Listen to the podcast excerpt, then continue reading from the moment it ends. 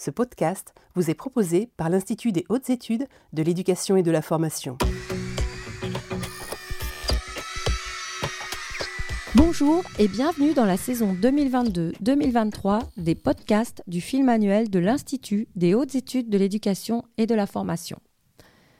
Je suis Maggie Lechat, responsable de formation à l'IH2EF et j'ai le plaisir de succéder à ma collègue Anne-Marie Borrego pour accompagner nos invités dans l'élaboration de ces nouveaux podcasts, ainsi que vous, chers auditeurs, dans votre écoute. Vous le savez, les podcasts que nous produisons s'adressent principalement au personnel de direction, mais ils peuvent bien sûr intéresser un public beaucoup plus large dans la mesure où ils traitent de thématiques éducatives très ouvertes.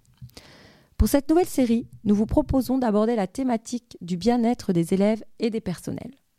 Dans la circulaire de rentrée 2022 ou encore dans sa lettre aux enseignants de juin 2022, M. Papendai, ministre de l'Éducation nationale et de la jeunesse, place le bien-être des enfants à l'école comme l'un des quatre axes prioritaires des grandes directions stratégiques du ministère. Sur le site éducation.gouv, le bien-être est annoncé comme étant au cœur de la politique éducative et de fait, il est aujourd'hui l'objet de nombreuses parutions et revient régulièrement dans les préoccupations des acteurs et des usagers de nos établissements scolaires. Ce bien-être des élèves interroge. N'est-il pas évident que tous les personnels de l'éducation nationale œuvrent dans ce sens? Quels sont les liens avec la réussite scolaire? Et peut-on parler de bien-être des élèves sans aborder celui des personnels? Dans les six épisodes qui vous seront proposés à l'écoute, nous allons tenter de traiter ces questions en apportant des éléments de réflexion et des exemples d'action pour vous accompagner sur ce sujet dans votre pilotage d'établissement. Ces épisodes ont été travaillés en étroite collaboration avec M. Christophe Marsolier, docteur en sciences de l'éducation, inspecteur général de l'éducation, du sport et de la recherche, membre du collège expertise administrative et éducative de l'IGESR. Monsieur Marsolier travaille activement sur ce sujet et nous aurons le plaisir de le retrouver à chaque épisode. Dans le premier volet qui va suivre aujourd'hui, nous nous attacherons à répondre avec nos quatre invités que je vais bientôt avoir le plaisir de vous présenter aux deux questions suivantes. Pourquoi favoriser le bien-être des élèves en établissement scolaire Et quels sont les liens entre bien-être des élèves et bien-être des personnels? Dans le second épisode diffusé le vendredi 26 mai, nous nous intéresserons à ce que M. Marsolier désigne comme le socle fondateur du bien-être en établissement, à savoir les compétences psychosociales. Nous traiterons ensuite des quatre piliers identifiés par M. Marsolier comme étant les piliers fondateurs du bien-être en établissement. La qualité de la relation, dans l'épisode 3 diffusé le vendredi 2 juin. La pratique coopérative et l'espace de parole, dans l'épisode 4 diffusé le vendredi 9 juin et la pratique de l'activité physique dans l'épisode 5 qui sera diffusé le vendredi 16 juin. Enfin, nous clôturerons cette série de podcasts par l'épisode 6 qui traitera du bien-être du personnel d'encadrement et plus particulièrement du personnel de direction, diffusé le vendredi 23 juin. Aujourd'hui, pour ce premier épisode, j'ai le grand plaisir d'accueillir nos quatre invités qui vont répondre aux deux questions suivantes. Pourquoi favoriser le bien-être des élèves en établissement scolaire? Quels sont les liens entre bien-être des élèves et bien-être des personnels? Je vous les présente par ordre de prise de parole. Tout d'abord, nous accueillons M. Christophe Marcelier, docteur en sciences de l'éducation, inspecteur général de l'éducation, du sport et de la recherche, et comme je l'ai dit tout à l'heure, membre du collège expertise administrative et éducative de l'IGESR. Madame Gaëlle Espinoza, enseignante-chercheur en sciences de l'éducation et de la formation à l'Université de Lorraine à Nancy, pour aborder les apports de la recherche sur le sujet. Ensuite, nous aurons le plaisir d'écouter Madame Claire B, chef du Bureau de la santé et de l'action sociale de la Direction générale de l'enseignement scolaire, experte associée de l'Institut. Et enfin, nous terminerons ce podcast par le témoignage de M. Mourad Ixernali, principal adjoint au Collège Saint-Exupéry de Saint-Laurent-du-Var dans l'Académie de Nice, expert associé de l'IH2EF, membre de l'Observatoire du bien-être à l'école dirigé par Rebecca Chanclon. Monsieur l'inspecteur général, pouvez-vous nous dire pourquoi favoriser le bien-être des élèves en établissement et quels sont les liens entre bien-être des élèves et bien-être des personnels? Le bien-être est effectivement, euh, depuis la rentrée 2022, une des trois priorités pour l'éducation nationale. Et hum, on peut dire que euh, c'est une priorité, mais ce n'est pas la finalité, une finalité de l'école. Par contre, c'est un objectif et c'est surtout une condition pour que les élèves disposent des meilleures chances pour réussir et des meilleures dispositions pour réussir. Notamment, bien sûr, les élèves les plus fragiles ou ceux qui traversent des situations de fragilité, de vulnérabilité. Donc on a là un objet qui résonne étroitement avec euh, ce que traverse notre société, c'est-à-dire une aspiration à envisager l'avenir dans un bon état d'esprit et pouvoir apprendre, s'insérer dans la société en étant dans les meilleures conditions. Alors, euh, il y a des enjeux qui sont nombreux, hein, qui, d'une certaine manière, montrent qu'il euh, est absolument nécessaire que l'éducation nationale s'empare de, cette notion. Des enjeux immédiats, qui sont des enjeux psychologiques, émotionnels, en termes tout simplement d'implication, de, motivation, de gestion de son stress en tant qu'élève on sait que beaucoup d'enfants sont, beaucoup d'enquêtes nous montrent que les enfants sont stressés à l'idée même d'aller à l'école et notamment d'être évalués. Les enquêtes de l'UNICEF le montrent. Il y a des enjeux bien sûr cognitifs et donc euh, on apprend mieux lorsqu'on est détendu, lorsqu'on a la possibilité d'être dans une relation qui soit agréable avec l'enseignant, qui soit suffisamment cadrée, mais qui donne la possibilité euh, aux élèves de poser euh, aisément des questions, d'être accompagnés en, cas de difficulté, de pouvoir demander de l'aide. Et du coup, de pouvoir euh, trouver une certaine persévérance et pouvoir rebondir sur les difficultés scolaires et développer sa curiosité. Puis des enjeux à plus long terme, il y a, je pense, derrière le, cette euh, perspective de développer le bien-être, qui sont des enjeux de société. Euh, lorsqu'on a eu un parcours scolaire où euh, on a été heureux d'aller à l'école et que tous les jours on a pu bénéficier de conditions qui permettaient de, disposer d'éléments nous permettant de réussir et, surtout de bénéficier de relations encourageantes, bienveillantes, mais toujours exigeantes. Il y a, à mon avis, là, euh, quelque part, la mise en germe euh, d'un rapport euh, à la formation tout au long de la vie, à ce que c'est qu'apprendre, qui est d'une nature beaucoup plus positive que lorsque ça a été difficile, lorsque cette expérience-là a été douloureuse. Et donc on voit bien que des jeunes qui passent par une école, euh, à l'occasion de laquelle, ou en tout cas qui offrent des moments nombreux de bonheur d'apprendre ensemble, de partager euh, euh, les moments éventuellement difficiles en termes d'exigence et de conflits cognitifs entre, entre élèves, eh bien, lorsqu'on a vécu cela, on est vraiment dans des dispositions qui sont beaucoup plus favorables à pouvoir franchir euh, avec résilience les, difficultés de la vie, bien sûr, que l'on rencontre lorsqu'on entre dans la vie professionnelle. Alors, il y a des enjeux pour les, personnels dans justement la, la recherche des conditions qui favorisent le, bien-être euh, des élèves, dès lors qu'on essaye de développer une relation de réciprocité, c'est-à-dire dès lors qu'on entre dans une relation qui est beaucoup plus horizontale, où euh, adultes et élèves on cherche à résoudre les problèmes que l'on rencontre, et pour l'adulte notamment à aider au mieux l'élève et à le mettre en condition de pouvoir communiquer le plus confortablement possible. Et dans cette réciprocité, on peut dire qu'il y a des repères qui peuvent aider les enseignants à, favoriser cette qualité de relation qui va d'une certaine manière retentir sur eux-mêmes.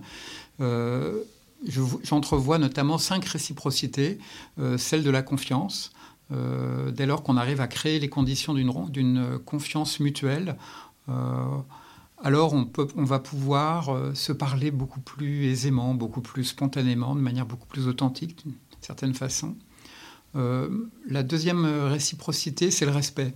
Il, faut un minimum de respect l'engager, mais de respect dans tous les moments, les moments qui, peuvent être tendus, parce que dès lors qu'il y a des exigences à, honorer, euh, forcément, euh, il peut y avoir des petits moments où l'élève ne répond pas aux attentes de l'enseignant.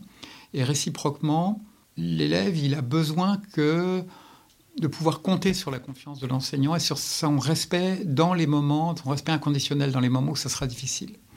Une troisième réciprocité, c'est l'engagement. Euh, l'engagement parce que très souvent, des enseignants peuvent se plaindre que les élèves ne parviennent pas à apprendre.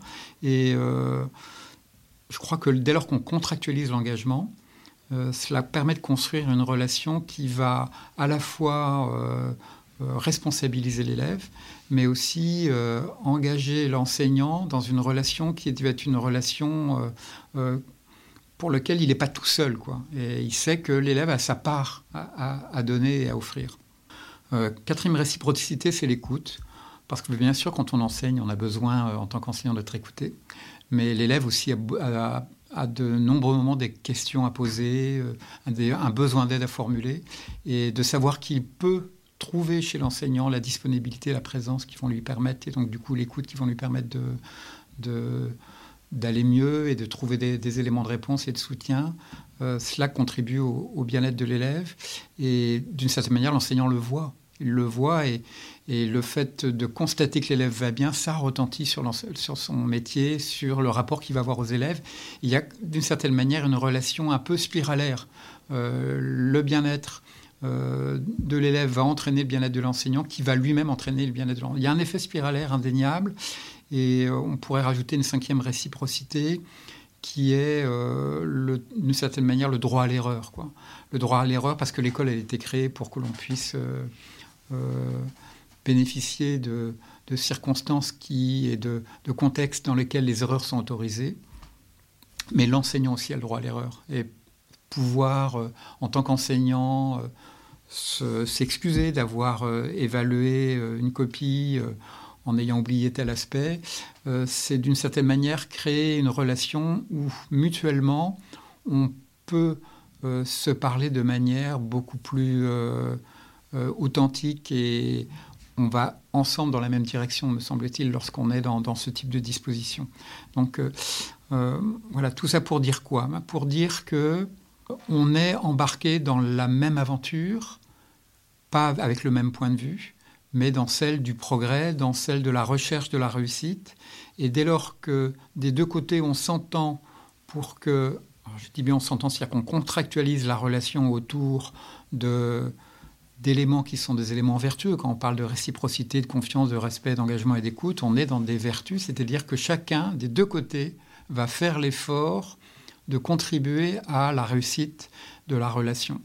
Et c'est en cela qu'il y a un retentissement sur le bien-être de, de, l'enseignant, euh, notamment si en plus l'enseignant crée des moments de métacommunication, des moments où il va pouvoir, avec l'élève, analyser euh, les, circonstances, les épisodes, les contextes qui ont été un peu délicats, et revenir dessus à froid pour pouvoir la prochaine fois mieux les négocier. Merci beaucoup, monsieur l'inspecteur général, pour cet apport de réflexion qui permet de mieux comprendre la place du bien-être à l'école. Madame Espinoza, pouvez-vous nous dire, en tant qu'enseignante-chercheuse, comment la recherche illustre l'intérêt de favoriser le bien-être des élèves en établissement et quel lien met-elle en évidence entre bien-être des élèves et bien-être des personnels? Alors en fait, la recherche scientifique elle, sur cette question-là est surtout en psychologie. Et en psychologie, il y a une tradition en fait euh, assez ancienne de définir la notion de bien-être au moyen de deux euh, traditions anciennes en fait. Ces deux perspectives. La première perspective, c'est une perspective dite hédonique qui va définir le bien-être en fait comme le résultat ou un état final. Et ce bien-être se définit au moyen de trois composantes la satisfaction à l'égard de la vie, les affects positifs et les affects négatifs. Ces affects, en gros, positifs, négatifs, se rapprochent souvent des émotions positives ou négatives. Au final, dans cette perspective, un individu qui éprouve du bien-être subjectif, normalement, il va déclarer un haut niveau de satisfaction à l'égard de la vie qu'il mène, un haut niveau d'émotions positives ou affects positifs, et plutôt un bas niveau d'affects négatifs ou émotions négatives. D'accord? On est sur tout simplement une, possibilité de lien entre ces trois composantes. Et c'est aussi de cette façon-là que les chercheurs vont opérationnaliser la notion de bonheur. Et c'est aussi comme ça qu'ils vont réussir à toucher en fait cette notion de bonheur.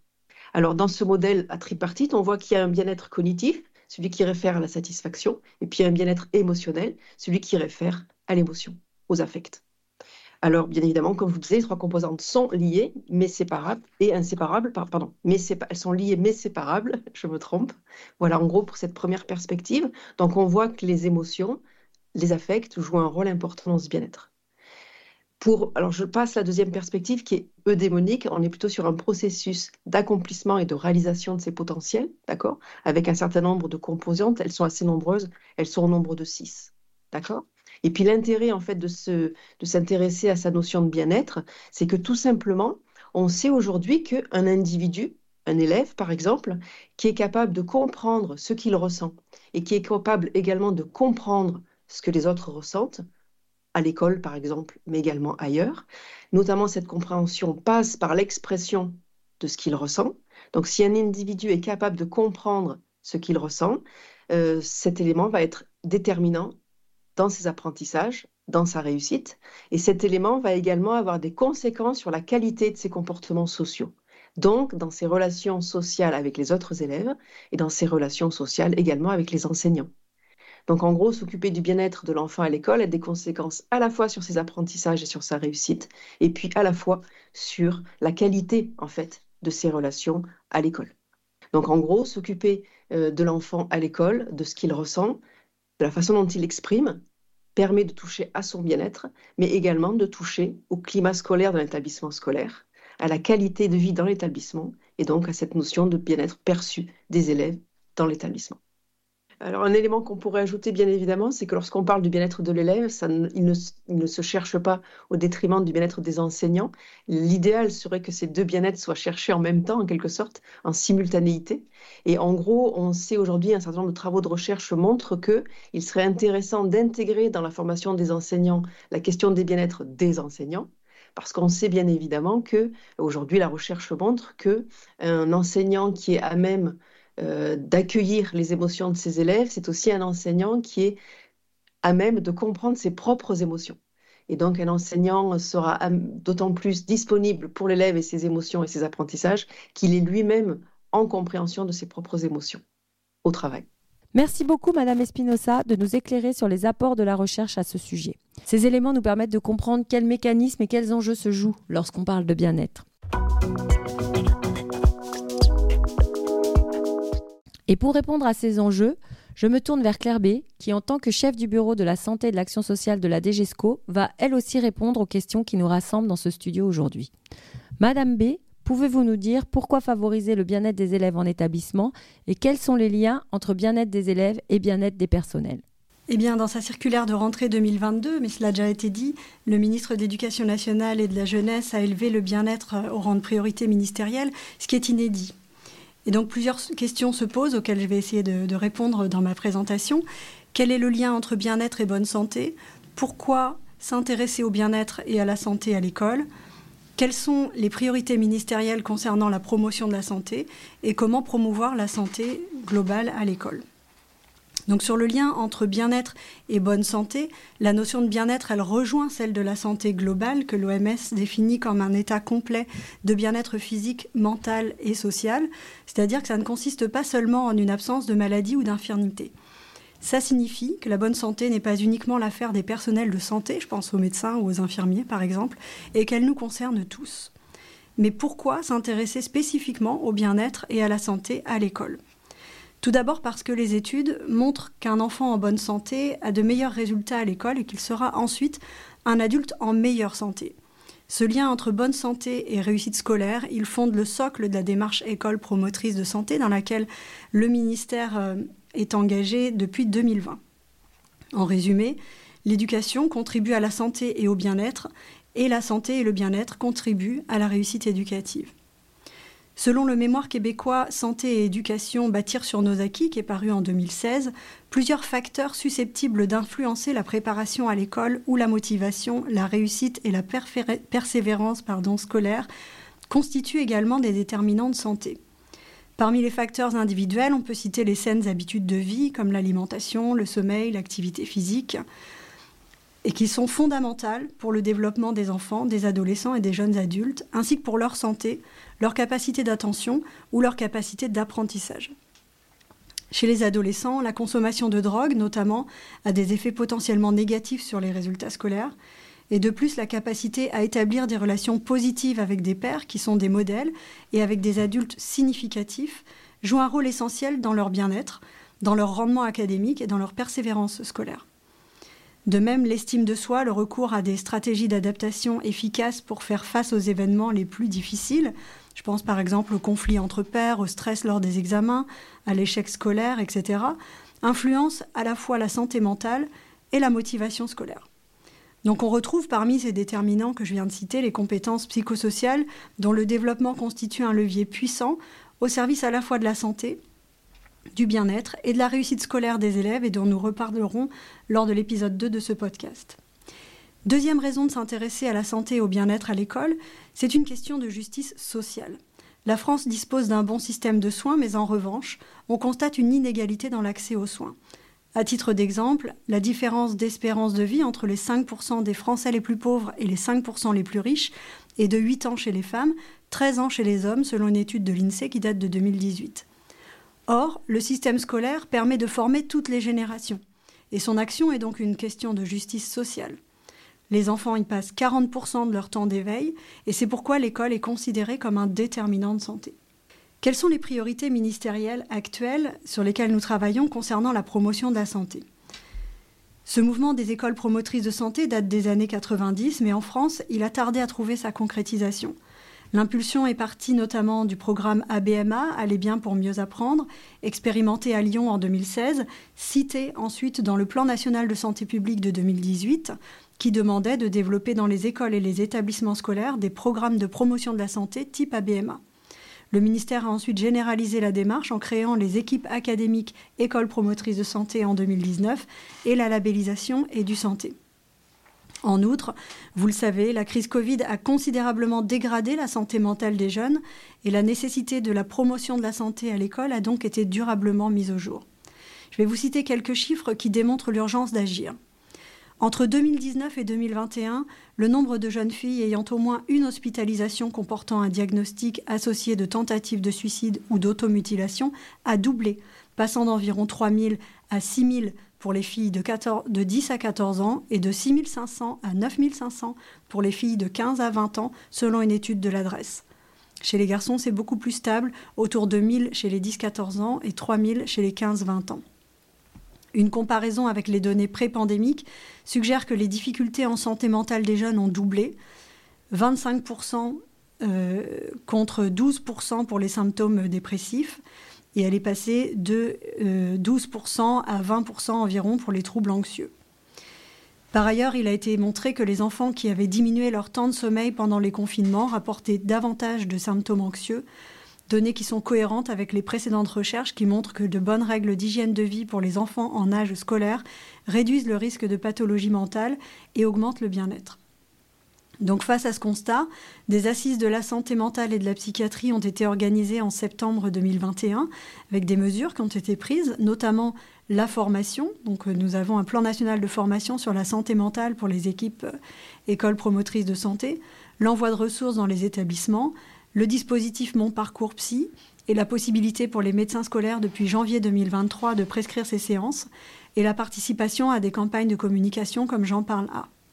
Il y a un certain nombre d'académies qui participent en lien avec les ARS à des formations premiers secours en santé mentale ou à des formations sentinelles pour améliorer le repérage de la crise suicidaire. Et nous travaillons actuellement à d'autres mesures complémentaires et nous participons aux assises nationales de la pédiatrie et de la santé de l'enfant qui se tiennent actuellement et se termineront avant l'été. Comment promouvoir enfin la santé à l'école? Pendant longtemps, on a abordé la santé à l'école sous l'angle de la prévention, avec des séances basées sur les risques, comme la consommation de tabac, d'alcool, etc. La promotion de la santé, elle se constitue un changement de paradigme parce qu'on entre par les bonnes pratiques. Par exemple, plutôt que de dire il ne faut pas manger gras, salé, sucré, on apprend aux enfants à adopter une, attitude, une alimentation variée et équilibrée. La démarche école promotrice de santé promeut donc les bonnes pratiques. Elle vise à aider les élèves à renforcer leur pouvoir d'agir, à considérer leur santé comme une ressource tout au long de la vie. Bien entendu, dans le cadre de l'école promotrice de santé, des séances d'éducation et de prévention sont également organisées. Cette démarche, c'est important qu'elle soit portée au niveau du pilotage des établissements. Et si tous les personnels y contribuent, et si bien sûr les personnels de santé, médecins et infirmiers en sont les experts, le rôle des personnels d'encadrement est essentiel. Il faut apprendre à penser santé dans toutes les décisions. La réalisation d'un emploi du temps, le réaménagement d'une salle, les modalités de communication, les formes d'évaluation. La question du bien-être et de la santé doit se retrouver dans la contractualisation, dans le projet d'établissement. Son pilotage se fait par le biais du CESCE, e, qui est l'instance idoine pour organiser les éducations transversales et poser en équipe la question du bien-être et de la santé des élèves, mais aussi de tous les membres de la communauté éducative, puisque les deux sont corrélés. Je cite pour exemple une étude américaine qui a montré en 2014 que le stress des professeurs femmes de mathématiques avait un impact négatif sur les résultats de leurs élèves filles. Pour engager sur ces questions, euh, je vous propose de consulter la page EduSCOL sur l'école promotrice de santé, mais aussi vous pouvez vous rapprocher des équipes académiques EPSA qui sont en lien avec mon bureau et qui proposent presque toutes des formations en académie. Elles pourront vous accompagner aussi vers la labellisation et du santé. Merci beaucoup, Madame B, pour cet éclairage sur la place du bien-être à l'école vu par la DGESCO.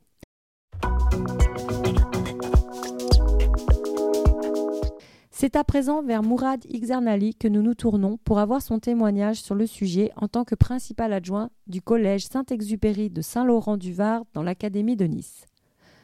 Mourad, votre établissement est surnommé par certains médias le Collège du Bonheur. Il fait l'objet d'une expérimentation très intéressante que je vous remercie de nous présenter avant de répondre aux questions que j'ai posées à nos invités précédemment. Pourquoi favoriser le bien-être des élèves en établissement et quels sont les liens entre bien-être des élèves et bien-être des personnels? Merci. Lorsque euh, l'on parle du bien-être à l'école, on a tendance à se référer à ce qui se passe en dehors des cours très souvent.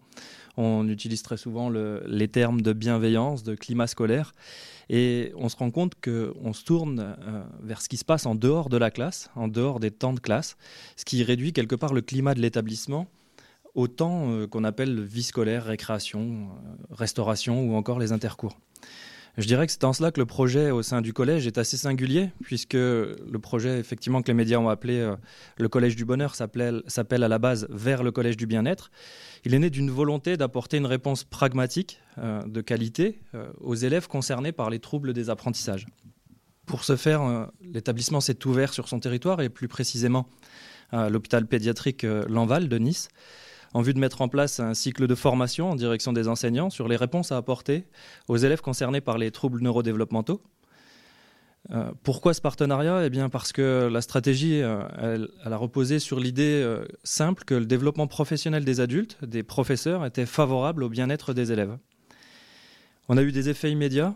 On a pu avoir des enseignants euh, qui étaient beaucoup plus légitimes face aux familles pour communiquer sur cette problématique et qui ont apporté des réponses adaptées aux besoins particuliers des élèves. Et d'abord, finalement, en leur apportant un besoin de sécurité, une sécurité et une réelle sérénité euh, relationnelle qui s'est mise en place entre les professeurs et les élèves et les professeurs et les parents. C'est d'ailleurs ce qui a donné lieu à la devise du collège. Chaque élève a le droit à la sécurité et à la sérénité pour travailler et réussir. Alors sans savoir au départ, on se rend euh, désormais compte que cette devise renvoie aux différentes dimensions du bien-être, qu'il s'agisse en effet du bien-être physique, psychologique, cognitif ou social. Il peut en effet trouver une lisibilité dans cette devise. Il faut entendre dans cette devise d'établissement une sécurité certes physique, morale, mais également une sécurité donc au sein des apprentissages qui permet de garantir un cadre sécurisant, euh, ce cadre qui finalement apaise les relations euh, élèves-professeurs. Ce développement professionnel finalement très local euh, permet d'augmenter le sentiment d'efficacité des professeurs qui, parce qu'ils maîtrisent davantage les réponses à apporter, se sentent moins dépourvus face aux besoins des élèves. Cela dit, puisque pour que l'élève puisse bénéficier du même cadre d'un cours à l'autre, en passant du primaire au collège, d'une salle à l'autre, d'un professeur à l'autre, il a fallu travailler sur une approche pédagogique cohérente et qui œuvre en faveur aussi d'une cohésion d'équipe. Cette cohérence et cette cohésion ont trouvé leur fondement dans la mise en place de rituels pédagogiques et éducatifs et dans le développement d'une culture d'établissement positive, basée finalement sur une éthique relationnelle de qualité à tous les niveaux. Les rituels répondent tout d'abord à une volonté de cohérence. Il s'agit simplement de se mettre à la place d'un élève, lui euh, permettre d'avoir un cadre d'apprentissage le plus lisible et le plus cohérent possible. Quand il était en primaire, il avait un seul professeur, le professeur des écoles. Lorsqu'il se retrouve au collège, il est face à une équipe pédagogique de neuf adultes différents. Il change de salle à toutes les heures.